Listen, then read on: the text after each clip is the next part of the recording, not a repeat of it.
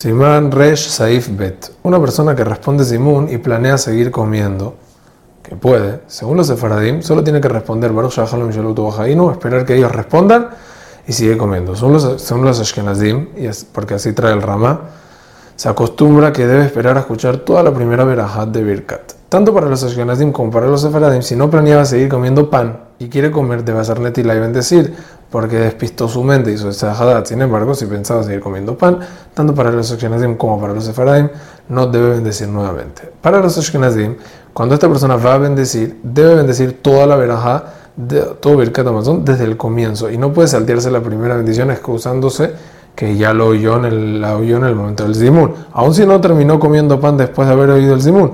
El motivo de esto es que la primera bendición es parte del Zimun y no se considera como una bendición dicha por esta persona en Birkat Amazon. Otro punto que está escrito en la Alajá es que una persona que estaba comiendo con dos y ellos acabaron puede responderle Zimun y seguir comiendo. Y si luego llegan otros dos y comieron con él, puede otra vez responderle Zimun porque es un Zimun nuevo. Asimismo es si eran un grupo de ocho y solamente cuatro de este grupo hicieron Zimun y él les respondió por ellos. Los otros cuatro cuando hacen puede él responderles otra vez y completarles.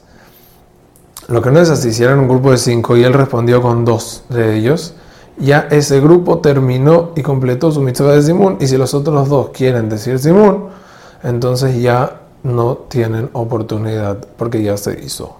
Hazak Ubaruch.